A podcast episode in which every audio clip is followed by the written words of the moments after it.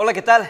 Es lunes, 6 de la tarde y ya estamos aquí. Esto es Zona MX con Alejandra Gagiola y Carlos Zúñiga y prepare sus comentarios porque el día de hoy hablaremos del transporte violeta, una nueva unidad de transporte público para Tijuana exclusivo para mujeres y menores de edad. Además, Emprende Tijuana, ese espacio que los emprendedores estaban esperando en esta ciudad fronteriza. Y también en los invitados se encuentra con nosotros Leonardo Norzagaray. Esto es Notizona MX y recuerde, si nos está escuchando en Spotify y usted quiere ver los trabajos de producción de nuestros amigos reporteros, visítenos en Facebook, Instagram y también en YouTube. Zona MX ha comenzado.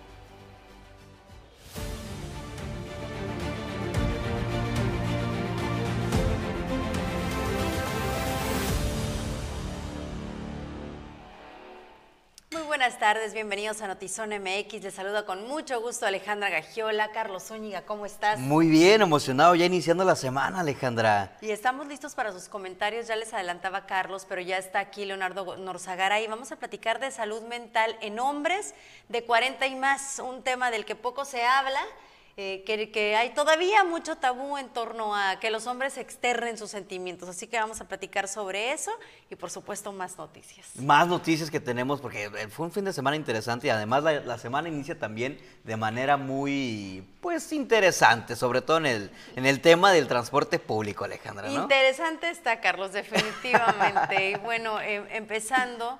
Eh, precisamente con el tema del transporte, como ya lo menciona Carlos, y toda esta expectativa que hay en torno a cuál será la propuesta de la gobernadora para un transporte digno. Pues empezó por cuidar a las mujeres y a sus hijos en sus trayectos eh, diarios. Vamos a ver la información.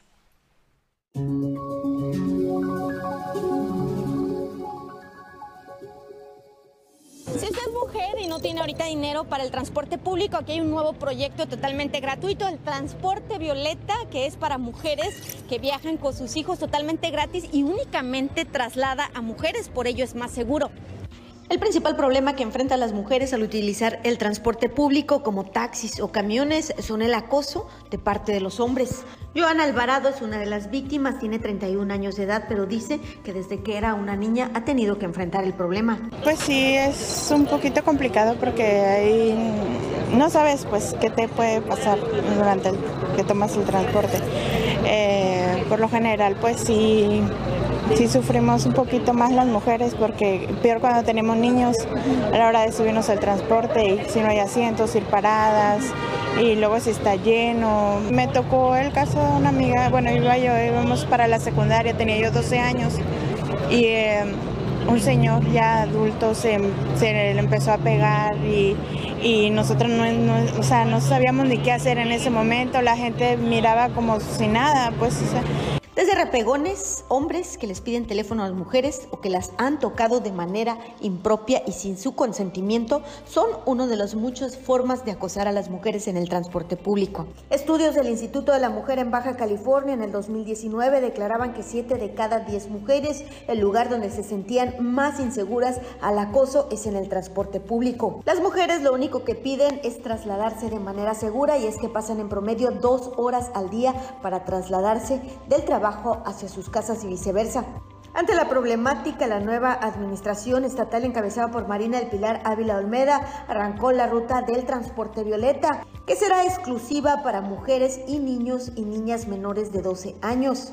Un proyecto cuya inversión será de 71 millones de pesos, mismos que se encuentran presupuestados para el 2022. Se pretende extender el programa a todas las ciudades de Baja California. Sin embargo, proyectos exclusivos de traslado a mujeres se han registrado en Tijuana, pero han sido un fracaso, pues funcionan únicamente las primeras semanas de operación y después se terminan. Sí, sí va a funcionar. Aquí estamos todos trabajando en unidad, eh, las diversas secretarías, inclusión y mujeres y el INMOS con la finalidad de que justamente tenga eh, los resultados esperados. Y la distancia de los camiones es de 22 kilómetros. Si usted es mujer y tiene niños menores de 12 años, usted lo puede abordar aquí en la Avenida Constitución de la zona centro de Tijuana y se puede trasladar hasta la presa Belardo L. Rodríguez, allá en el Jardín de Niños Josefa Ortiz de Domínguez. Con imagen y edición de Lordan García, informó para Notizona MX Ana Lilia Ramírez.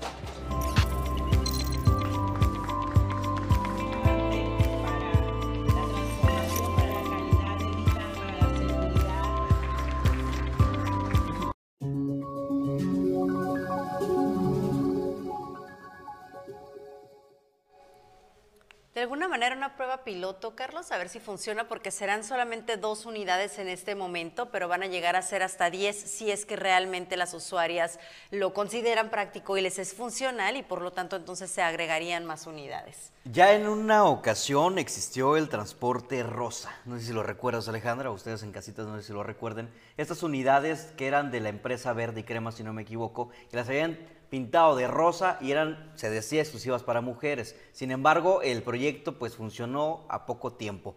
Como lo comentaba Ana Lilia Ramírez, proyectos que funcionan las primeras semanas, los primeros meses y después se van a la basura, desafortunadamente, porque no se les da la continuidad correspondiente. Este proyecto también de unidades para estudiantes de la Universidad Autónoma de Baja California, que también surgió, ya no he visto esas unidades. Eh, he visto en las calles los taxis exclusivos, el taxi rosa, que es un taxi exclusivo para mujeres, y este sí me consta que es exclusivo y que no se permite eh, el que lo aborde algún hombre, porque ya me ha tocado ver cómo regresan a, a los masculinos que intentan abordar este taxi en, y es nocturno. Se los he visto que hacen sitio mayormente afuera de bares los fines de semana. Pero bueno, hicimos un intento por contactarlo y tampoco. Y tampoco, exactamente, ese es el problema, que funcionan cuando pues yo creo que se les ocurre cuando les da la gana de, funcionar, ¿no? Entonces, es, vamos a ver qué tanto funciona, espero y sí se respete como tal y sí exista la inversión que debe de ser. Pues sobre todo ver que las usuarias realmente este, les esté siendo funcional y las rutas, que eso es lo principal, porque aquí nada más estamos hablando de que se está... Eh, segmentando, pero de todas maneras debe de ser funcional, la ruta debe llegar, las alimentadoras deben de funcionar, todo este transporte integral que en teoría se busca, pues de todas maneras sigue siendo asignatura pendiente. Y bueno, es un trabajo muy complejo porque trata también de educar a los transportistas, o sea, desde el taxista hasta el calafiero, hasta el conductor de la burra o de la unidad de transporte público. La burra se le dice. La burra, el camioncito, así se le decimos allá en el barrio. Ajá, en el barrio se le conoce como la burra, ese, esa unidad grandota que te lleva hoy hasta el centro. Entonces, este, eh, eh, el, el, educar al transportista es primordial también. El que se le dé un constante seguimiento al cómo tratan al usuario o a la usuaria es súper importante, porque también se han puesto quejas de denuncia por acoso de los, de los señores choferes y no se hace nada al respecto. Lo hemos visto en repetidas ocasiones en redes sociales, lo hemos visto por todas partes que lo difunden y pues sigue siendo la constante. Tenemos un claro ejemplo aquí muy cerquita que es la ruta de los taxis rojos con negro. La, queja constante es la velocidad con la que conducen y eso ha sido por años. ¿Y quién ha resuelto el tema? Nadie. El tema del acoso ni se diga. Conocemos decenas de casos de, de mujeres que han sido acosadas por los choferes y nadie hace nada. ¿No? ¿Sí? ¿No? Dice Alejandra que no está de acuerdo conmigo, no sé, esa mirada me dio miedo. Oye, qué intimidante en sábado tú. Eh, es, lunes, pero está bien. Es lunes, perdón. Eso hasta me, hasta ya me puso nervioso, oiga.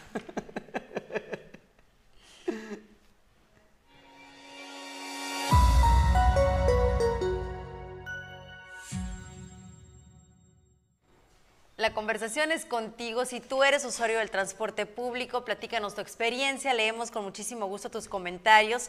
Saludamos a quienes se conectan en este momento. Fabiola Camarena, Javier María, Henry Garner.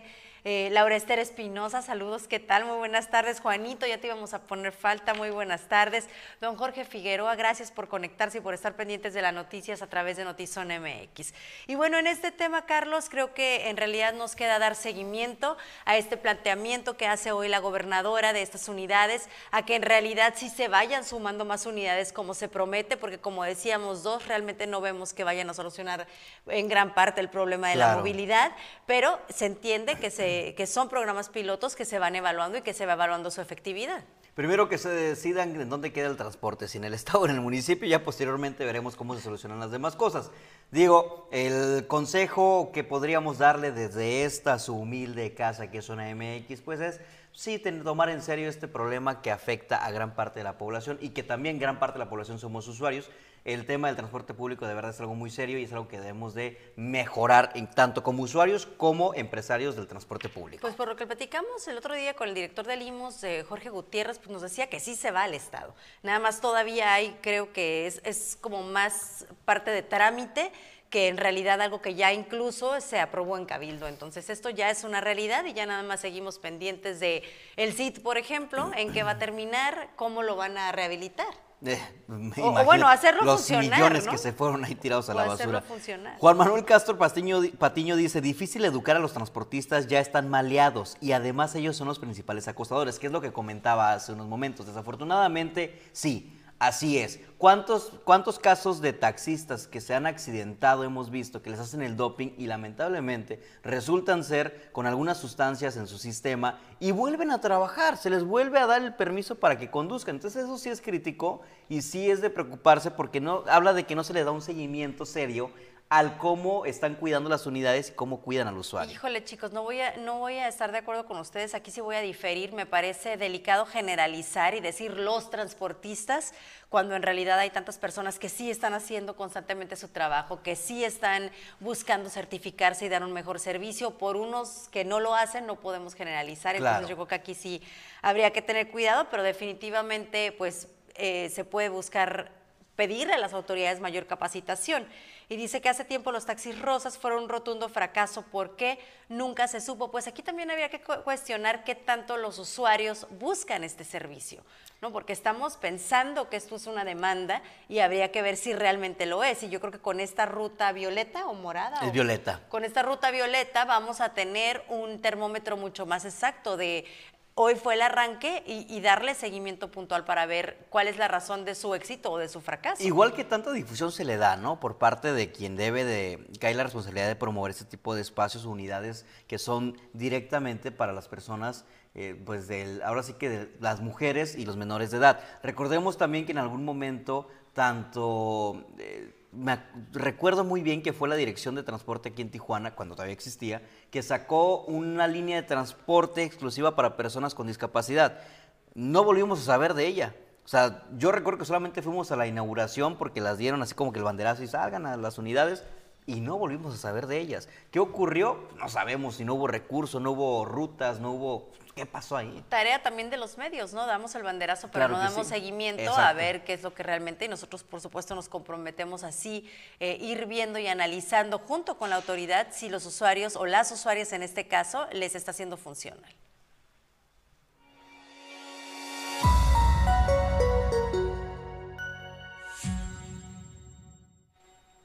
Y bueno, Tijuana es cuna de emprendedores lo sabemos. Y precisamente esta tarde fue el Comité de Turismo y Convenciones de la ciudad de Tijuana la que da a conocer la realización de la Expo Tijuana Emprende 2021. Un evento en el que se dará cita a más de 100 expositores con una diversidad de productos y servicios. En una conferencia de prensa, Karim Chalita Rodríguez, secretario del Cotuco, indicó que este evento será una excelente plataforma para los emprendedores que participen. Y también, bueno, pues usted como eh, persona o cliente que vaya a disfrutar de estos lindos productos, porque los vimos en persona, va a llevarse una gran sorpresa, sobre todo en la gastronomía y en las manualidades. Debe de ir. Es el próximo 3 de diciembre y usted lo va a poder disfrutar en, en el Secut. Es Laura Jaimes, organizadora del evento Expo Tijuana Emprende. Los invitamos el próximo sábado 4 de diciembre a la explanada del Secut de 12 pm a 8 pm. El evento es entrada libre, es un evento familiar, es evento pet friendly, habrá feria de adopción para mascotas, escenario artístico protocolo de seguridad y los invitamos a que apoyen a los más de 100 emprendedores que van a estar presentes en diferentes áreas de comida, de postres, de arquitectura, de servicios, de muebles y decoración para el hogar, de ropa y accesorios para mascotas, entre otros.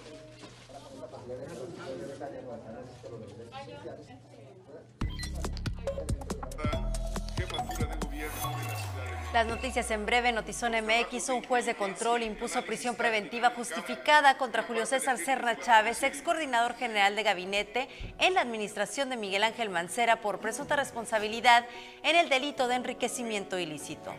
El presidente Joe Biden consideró el lunes que la variante Omicron de COVID-19 es motivo de preocupación, pero no es una causa para entrar en pánico. Descartó que esté considerando la implementación de medidas de confinamiento generalizado en Estados Unidos. Una pareja norteamericana fue baleada la madrugada del lunes en la carretera escénica Ensenada, Tijuana, luego de que intentaron asaltarlos. El instituto, para devolver al pueblo lo robado, realizará el próximo viernes 3 de diciembre la cuarta subasta de aeronaves de este año, la cual está conformada por siete aviones, cinco helicópteros. Esto lo precisó la dependencia. No sabemos si ahora sí van a estar realmente ahí los, las aeronaves, pero bueno, aquí continúan dándonos a tole con el dedo.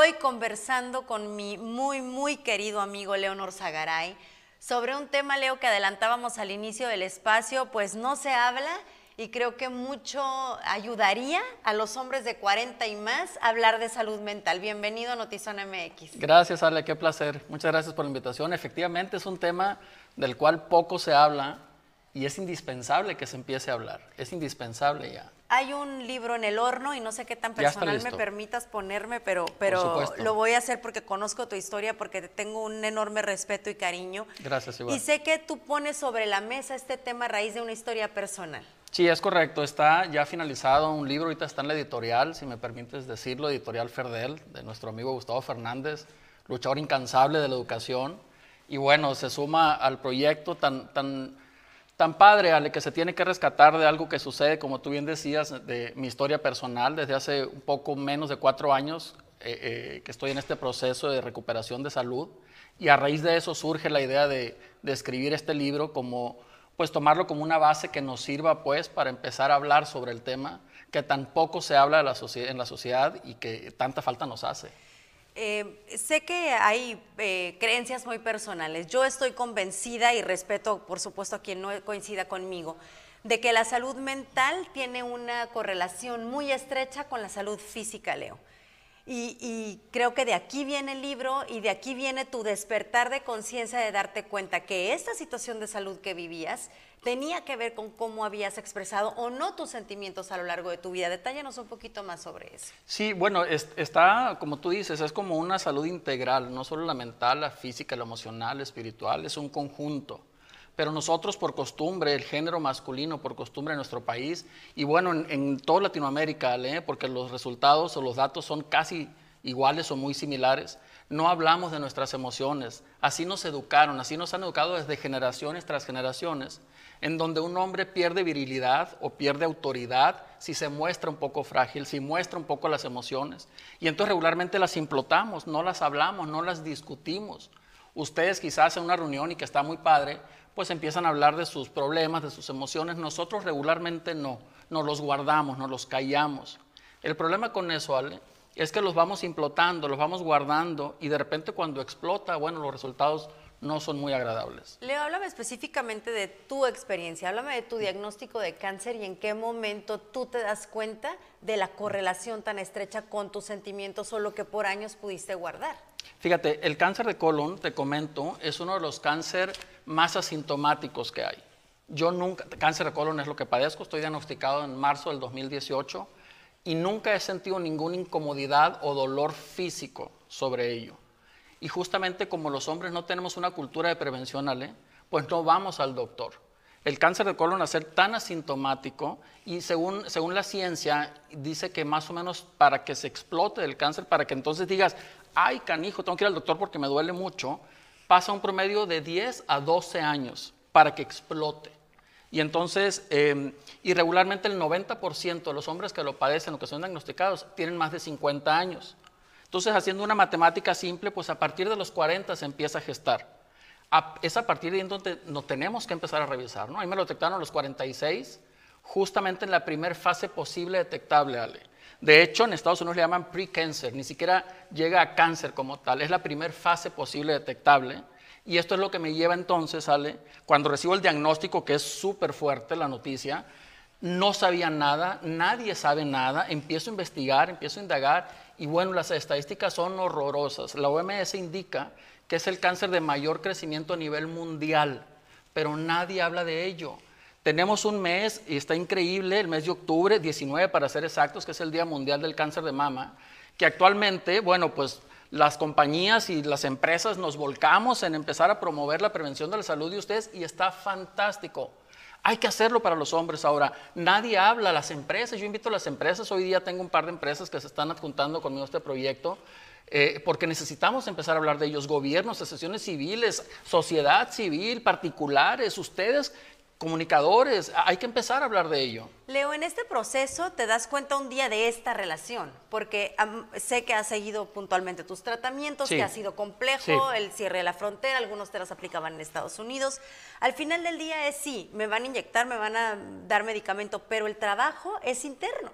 ¿En qué momento, qué hace que te haga este clic de que el trabajo es más allá del medicamento tomado?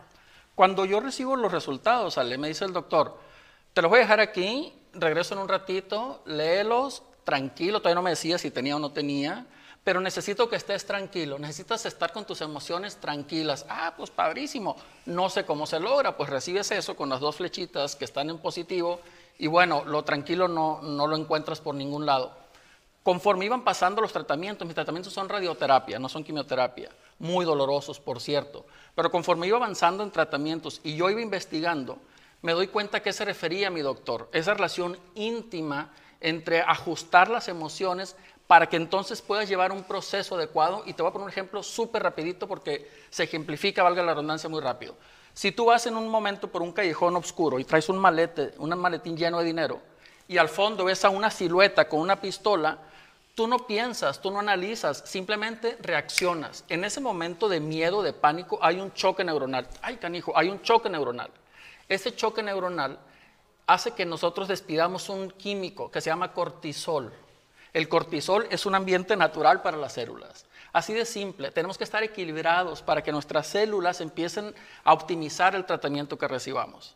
Es como empezamos entonces, y luego, bueno, no solamente es, el miedo, hay muchas emociones en el proceso del tratamiento, angustia, temor, desilusión, desesperanza, de todas te encuentras. El problema es que no las platicamos, nomás las sentimos. Eh, hay mucho de, seguramente todos hemos escuchado, no llores por todas las razones. Cuando tienes una angustia y lloras, hagan este ejercicio brevemente y recuerde la última vez que lloraron y este alivio inmenso que se siente de soltar esta carga, a los hombres en esta, en esta cultura, Leo, no los enseñan a hacer eso. No, y fíjate que es muy curioso que lo menciones, Ale, porque efectivamente, desde que nacemos nos están indicando, no llores, tú no eres niña, bájate de ahí. Las mamás, ay, qué feo te ves porque estás llorando, pareces niña.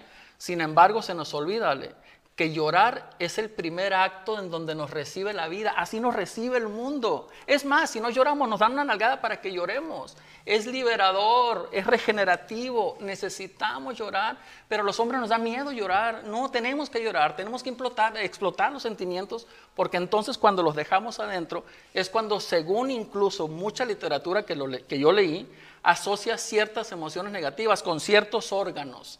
El odio, el rencor, el deseo de venganza está relacionado justamente con el sistema digestivo y así sucesivamente. Sí, en descodificación biológica es impresionante la relación tan estrecha que tiene de una emoción con un órgano específico del cuerpo. Correcto. Y, si se pone este tema sobre la mesa, Leo, seguramente a los de 40 y más, y ojalá a, las a estos de 40 y más que son papás, aprendan a educar diferente a los hijos, que creo que ahí es en donde estaría el verdadero cambio. Sí, yo creo que en las generaciones actuales que empezamos, que tenemos hijos de 20 hacia abajo, me parece que es donde está la clave, ¿no?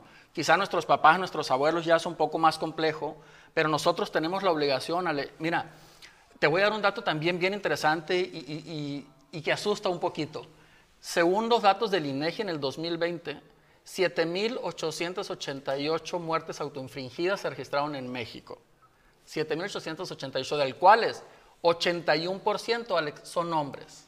81%. Y peor aún, en Baja California, de cada 100 suicidios, 89 son hombres. El suicidio está íntimamente relacionado con la depresión con las emociones no expresadas. Así de fuerte es, así de importante es. Necesitamos hablar de las emociones, empecemos a hacerlo, no les dé miedo. Somos hombres y lloramos, nos duele, no somos de plástico, también nos deprimimos. Y entendemos también que puede ser un proceso gradual, que no estén acostumbrados, pero hay que encontrar el espacio, a lo mejor alguien de confianza, pero Sí. tratar de cambiar un poquito esta mentalidad de que no se les permite. Dice Dalia, tengo una tía que empezó con cáncer mamario, glándulas cancerígenas en el brazo, le pasó al cerebro y está desahuciada, y ella dice que su mejor medicamento es el ánimo. Sí. Eh, si la vieran y parece que sufre tanto, sufre más uno al saber. Pues definitivamente, Dalia, coincidimos Sí, contigo en eso. Coincido. ¿no? Hay una frase al final del libro, Ale, que yo escribo, que dice, cada que, cada que un paciente de cáncer pierde la batalla final, cada miembro de su familia se muere un pedacito con él. Cuando yo hablo de eh, rescatar a los hombres de más de 40 años para empezar a hablar de emociones y ayudarlos quizás en el proceso de una sanación, hablo de rescatar una familia completa. Cuando hay un paciente de cáncer en casa, todos están enfermos, todos, pero nadie lo habla, Ale. Y entonces poco se resuelve. Seguramente conocerás más de una historia en donde después de un proceso se terminan divorciando, ¿no?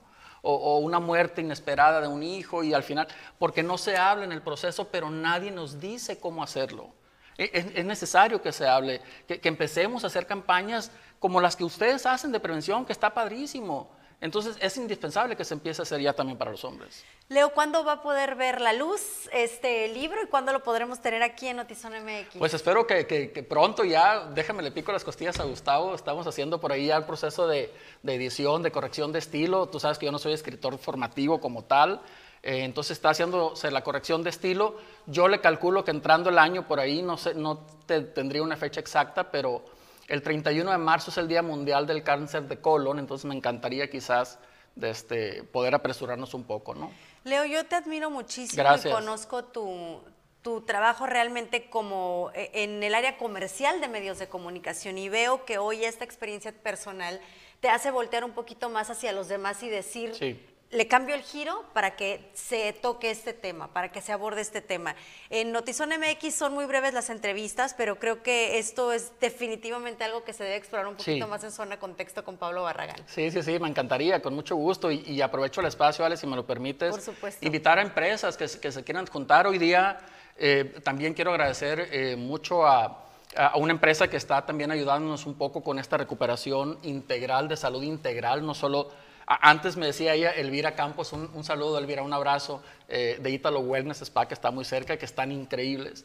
Y ella me habla de una salud integral, pues, ¿no? Entonces ellos están aportando un poco para enseñarles a los hombres que estamos atravesando por este proceso que también la salud física ayuda, que también es un proceso, es una correlación interior que tenemos que hacer. Entonces, gracias Elvira y espero que más empresas pronto se, se adjunten con nosotros y nos ayuden a divulgar estos mensajes. Y ojalá salud. Leo, y lo platicaba el viernes que platiqué con la coach Nancy Vega también de, eh, estaba haciendo un taller para visualizar un año fabuloso 2022, ¿no? Y decíamos, eh, si alguien te escucha, si alguien te ve, a lo mejor es porque este es tu momento, entonces hombres pues no se esperen a padecer algo para que cambiar el chip, ¿no? Piensen un poquito que la salud emocional, eh, sobre todo a los 40 y más, como dice Leo, es algo primordial para tener una mejor salud física. Sí, es correcto. Yo les aconsejo que, de entrada lo platiquen. Eh, por ahí acabo de leer un artículo de un neurocirujano israelí que dice, él, según estudios que ha hecho él, si las personas que sufrimos algún tipo de depresión o, alguna especie de salud emocional poco ajustada, si, nos atrevemos a ir a terapia, se, mejora tu calidad de vida en un 67%. De 100 hombres que vayamos a terapia, 67 por lo menos lo van a superar si buscamos ayuda con un psicólogo. Aprovecho para saludar al, al mío, Jesús Almada. Dice Jessica Pérez, tan satisfactorio que se siente después de llorar cuando se necesita, pero por cultura machista desde nuestros padres, el hombre le cuesta tanto trabajo desahogarse por no mostrar debilidad. Ojalá les fuera más fácil mostrar sus emociones y sacar lo que se anuda, eh, guardarlo, puede terminar con la salud y se vive tranquilo, a soltarse y ser feliz. Gracias Jessica, creo que coincidimos y resume tu comentario antes de despedir a Leo, precisamente lo que hemos platicado en esta, en esta, en esta charla de la tarde. Sí, es correcto. Y también invito a las mujeres, apoyen a los hombres, a sus esposos, a sus hijos, a sus papás, ayúdenlos. A veces nosotros nos detenemos un poco a hablar, sobre todo sobre las con las mujeres. Si somos el jefe de familia, nos detenemos un poco más porque sabemos, la historia nos ha dicho que nos van a ver débiles y a ustedes no les gusta vernos débiles, en teoría. Entonces yo las invito, también apoyen a sus esposos, a sus hijos, a sus hermanos, a sus papás. Háganles saber, que lean un poco, que se informen Y, y hablen ustedes también de los sentimientos de ellos, indíquenle que no está mal llorar, que de hecho es indispensable llorar, hablar de las emociones. Conversando con Leonor Zagaray esta tarde, gracias. Gracias a ti, Ale, un placer.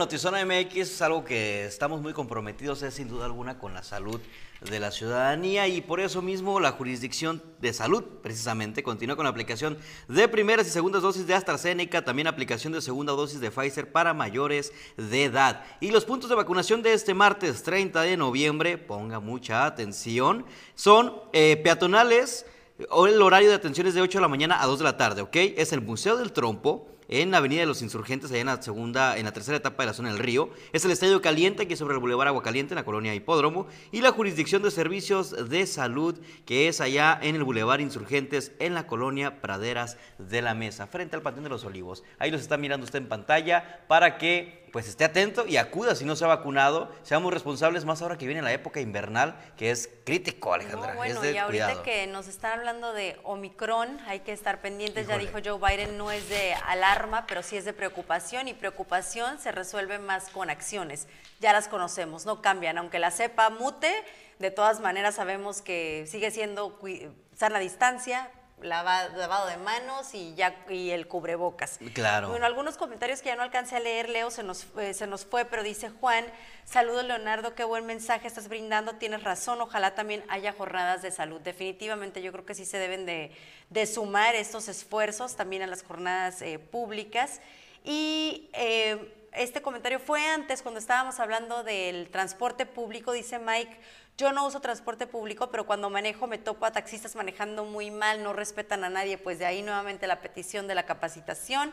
Las estaciones del CIT es lo que más in- lo que más se invierte es en los daños de ventanales rotos. Bueno, ahí sí no podemos culpar a la autoridad, no creo que nos falta civismo como Mucho. ciudadanía también. Protege- Tenemos que tener ese sentido de protección porque cuidar lo nuestro. oiga. De pertenencia. De ¿no? pertenencia, el sentido de identidad, porque decimos que somos muy tijuanenses y que un orgullo ser de esta frontera, pero ¿y de qué nos sirve decirlo si no vamos a cuidar lo que tenemos alrededor? Un ejemplo claro era la- el malecón de playas de Tijuana, Uh. Carlos, que se han hecho muchos esfuerzos, que una administración tras otra ha invertido millones, porque realmente han sido millones en cada una, pero el problema es que se retrocede cuando la misma población no cuida las áreas. Así es, imagínense. O sea, todos esos malos olores y todo lo que usted detecta, no todo es culpa de la, de la, del gobierno, ¿eh? Es culpa también de la ciudadanía que no sabemos cuidar lo que nos pertenece y no sabemos con lo que no sabemos proteger con lo que le damos la bienvenida al mundo. Pues sumémonos a, a los que sí, ¿no? A, a los que sí queremos tener una mejor ciudad y a los que sí cuidamos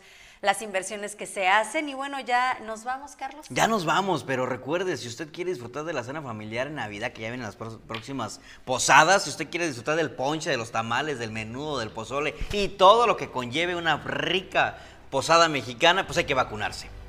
Mucha atención en eso. Hay que vacunarse y protegernos. Estaba como que buscando la relación.